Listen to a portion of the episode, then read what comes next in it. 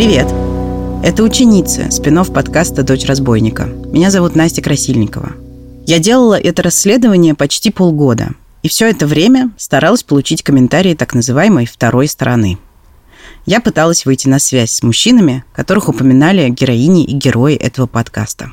В прошлом эпизоде вы услышали мой разговор с Алексеем Штерингасом. Он поговорил со мной одним из первых – в этом эпизоде вы услышите еще несколько интервью с людьми, которые в разное время преподавали в Лэш или преподают там до сих пор.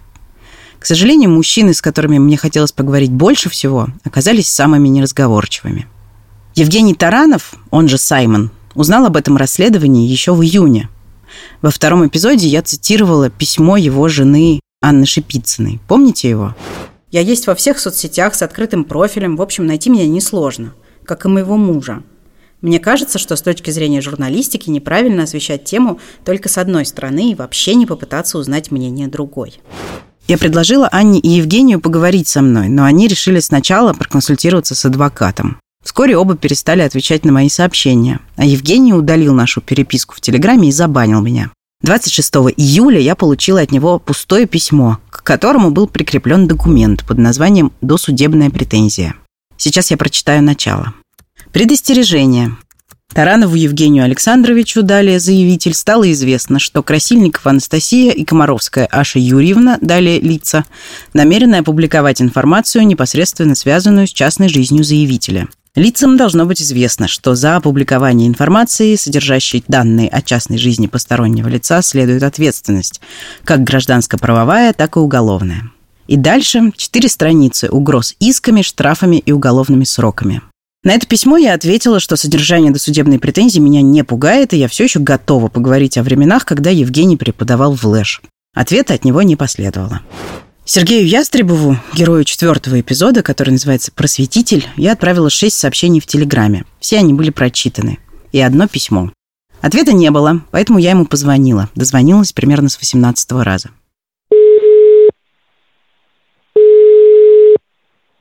Алло. Сергей, здравствуйте.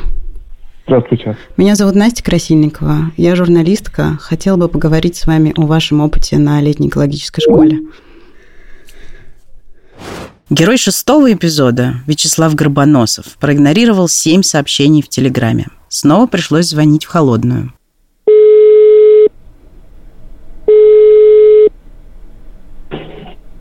Алло. Вячеслав, здравствуйте. Меня зовут Настя Красильникова. Есть у вас минутка? Вячеслав.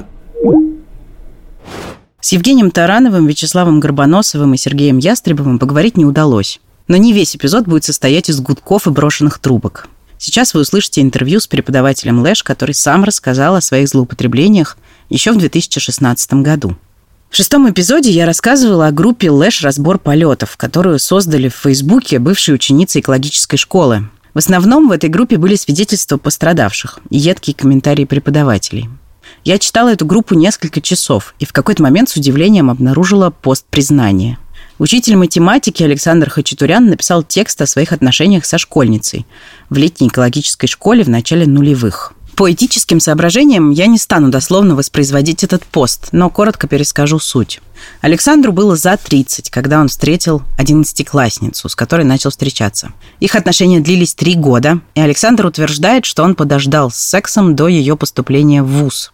Но действий сексуального характера, признает Александр, было предостаточно и в первый год знакомства. Хачатурян пишет, что эти отношения причинили его возлюбленной боль. Он знает об этом и раскаивается. В конце он говорит, что перестает ездить в Лэш, чтобы не испытывать подобных искушений.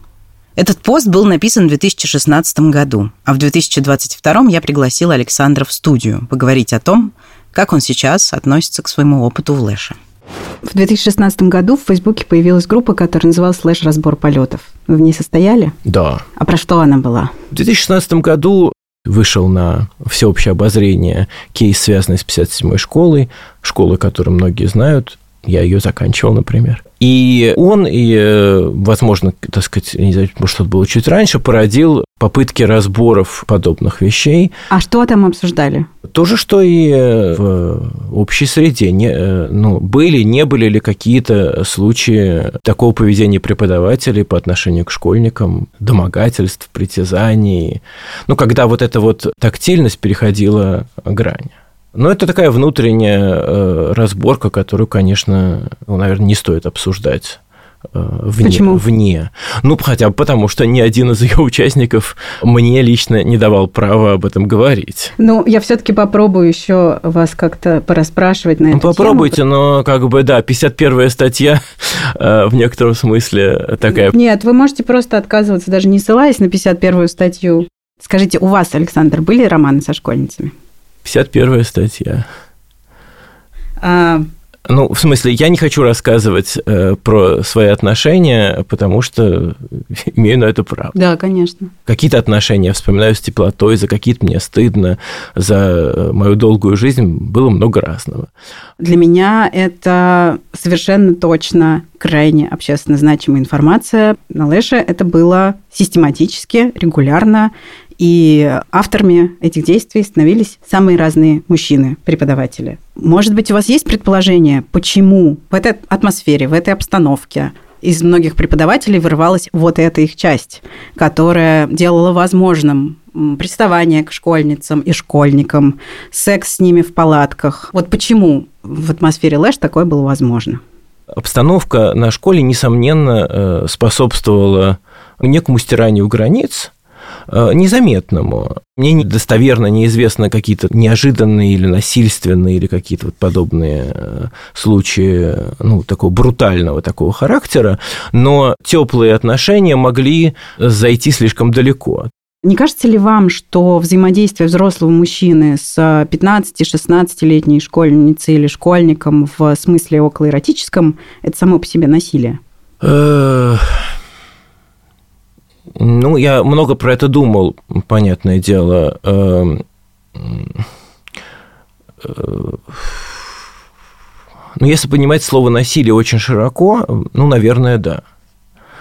Э, Потому что все, все, все равно э, человек более старший или находящийся в каком-то там более высоком положении не равен, э, так сказать, более младшему. Здесь не, не было зависимости в каком-то вот э, прям прямом смысле, но все равно это неравноправное общение, оно почти всегда неравноправное. Вы говорите, что прямой зависимости не было, но ведь на самом деле в обстоятельствах, когда ты школьник далеко от дома, без особой связи с взрослыми, твоя зависимость от них стопроцентная. Они отвечают за твое благополучие физическое и моральное. Или я что-то не так понимаю? Это правда, но э, э, здесь же речь не идет, не, не идет о том, что, ну, по крайней мере, в нормальной ситуации, что имеет место какое-то принуждение к чему-то. Понятно, что на летней школе всем э, участникам процесса практически было там хорошо и прекрасно находиться. И школьникам, и преподавателям. Школьники спали в одних палатках с учителями? Ну, такое бывало, безусловно. А у вас же есть дети? Есть. Вы были бы согласны, чтобы ваши дети спали в одной палатке с незнакомым вам преподавателем, взрослым? Ну, такое тоже, безусловно, было. С незнакомым, с Мне. незнакомым вам ну, преподавателем? знакомым им.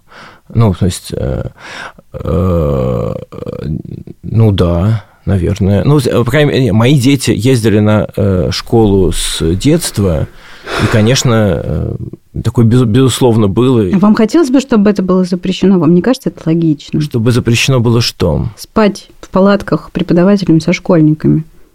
Черт его знает, я не думал про это.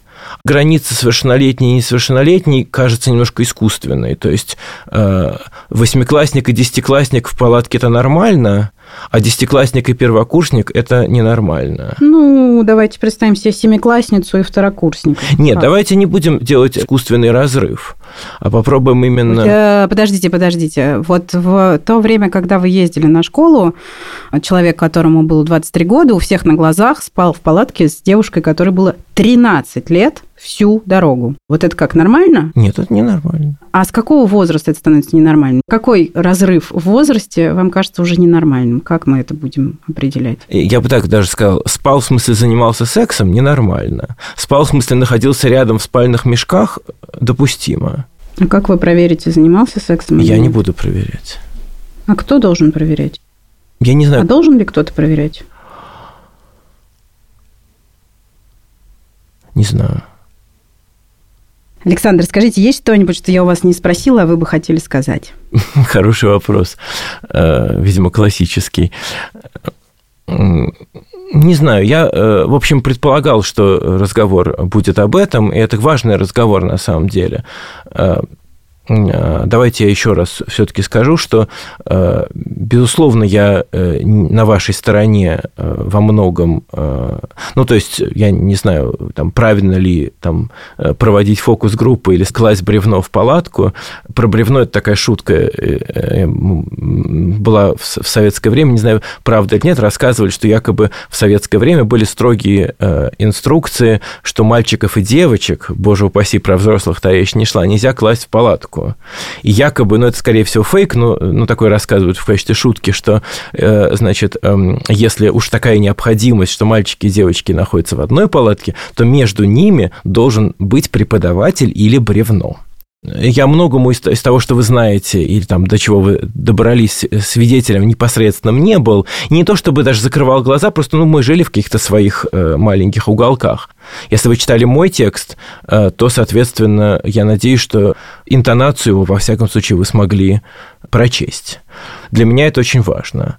И это действительно в каком-то смысле э, открытие нового времени в том числе и открытие вот этой вот гласности подвига, который, в общем, совершили эти люди, которые э, тогда смогли про это написать. Э, по-моему, это перевернуло многих. Я из этих людей. Однако э, я не бросил преподавание и продолжаю надеяться, что я поумнел. Почему это все происходит годами, и никто этого не останавливает? Потому что это происходит незаметно потому что это происходит постепенно. Ну, по крайней мере, вот э, э, в те 90-е нулевые годы, когда я ездил на школу, и когда э, что-то, видимо, происходило, мне кажется, что это постепенный сдвиг нормы. Внимательные слушатели помнят, что основателем школы и ее первым директором до 2007 года был Игорь Акштейн, выпускник биологического факультета МГУ и преподаватель биологии. О нем многие вспоминают как о человеке, который поощрял семейные отношения между преподавателями и школьниками Лэша и приветствовал традиции тактильности и почесываний за ушком. В 2007 году Игорь Акштейн перестал быть директором, но продолжил ездить в Лэш и ездить туда до сих пор. В 2022 году я ему позвонила. Я могу сказать, что в настоящий момент на школе приняты все мыслимые меры к тому, чтобы никаких отношений сексуальных между преподавателями и школьниками не возникало. Значит, с тех пор, как стали поступать какие-то сигналы на эту тему, мы в первый момент схватили за голову, что вообще такого рода сигналы возможны, но дальше приняли все меры. И в данный момент я совершенно уверен, что ничего подобного на школе нет и не может быть. По времени речь идет о некотором разговоре в Фейсбуке, в закрытом чате. Насколько я понимаю, корреспондентам туда доступ не предполагался, но, естественно, значит, мы, получив э, всю эту информацию, в общем, все меры приняли. Это раз. Относительно старых дел, понимаете, когда соответствующие сигналы поступают через 10 лет, через 20 лет. К сожалению, уже поздно, потому что люди, которые действительно в каких-то подобных историях преподавателям были замешаны, уже давно со школы выгнаны там, по подозрению, по основательному подозрению, по не очень основательному подозрению, по собственному желанию. Но, в общем, так или иначе, из сообщества исключены. К сожалению, когда сигналы поступают с таким огромным опозданием, уже эти сигналы даже трудно интерпретировать. Практика просто показывает, что при попытке поговорить со всеми участниками там, соответствующей истории э, есть просто разночтение в том, что они говорят, причем очень сильное разночтение. То есть про пару случаев я четко уверен, что то, что было вот в той значит, беседе в Фейсбуке, это преувеличение. В некоторых случаях мы просто не смогли уже разобраться, но все это в каком-то смысле даже было неважно, потому что люди уже ушли. Вот. Преследовать их как-то публично в такой ситуации я не считаю правильным. Ну, тут это мое личное мнение. Но не считаю правильным, потому что либо доказательства есть, и тогда это можно произносить публично, тогда я чувствую себя полностью защищенным. Либо доказательств нет, тогда можно обвинить меня в клевете. А что такое доказательство, все-таки спрошу? Мне кажется, что доказательство – это то, что юрист сочтет доказательствами. Все остальное – это свидетельство очевидцев. Э, я бы даже сказал, мнение очевидцев. В тех случаях, когда таких доказательств нет, имеется э, одно суждение ну, пострадавшего да, против другого суждения обвиняемого. И невозможно обосновать, почему я хочу слушать пострадавшего и не хочу слушать обвиняемого, там, или хочу верить кому-то из них больше. Какие доказательства могут быть в делах о домогательствах преподавателей к школьницам? Знаете, я бы остановился на этом месте. Это виднее юристам. Вот, я сказал все, что хотел. Возможно, вам покажется странным, что прямо сейчас в подкасте появится новый герой. И тем не менее, вот он, Илья Борисович Иткин. Сейчас доцент Высшей школы экономики. Раньше преподаватель школы «Мумий Тролль» и директор гуманитарного отделения летней экологической школы. В 2016 году Илью Иткина отстранили от руководства гуманитарным отделением школы. К сожалению, девушка, которая поделилась со мной своим опытом общения с Ильей Иткиным, не смогла поговорить со мной под запись. Но мы пообщались в переписке, и вот как она описала свое взаимодействие с ним. Была одна 16-летняя девочка, которую этот человек один раз подозвал в относительно безлюдное место, чтобы пообщаться на рабочие темы по проекту. Он делал девочке комплименты и в конце разговора обнял и продолжительно гладил по груди через одежду. И второй раз, уже через много месяцев, он пригласил эту девочку к себе домой. Пригласил сесть с ним на диван, положил ее голову к себе на колени и начал гладить по волосам. Но тут уже девочка сообразила встать и уйти. Подробность про его жену, встретившуюся на обратной дороге, тоже можно взять. Мне до сих пор очень стыдно перед ней. Этот человек потом прислал мне довольно сухое письмо извинений на почту. Я так поняла после давления окружающих. Он не делал мне больно, не обижал меня, не склонял ни к чему, но звал в гости, что для тусовки Лэша вполне нормальное явление. Мне всю дорогу было его жалко. Я испытывала сострадание и сочувствие. И сейчас тоже жалко.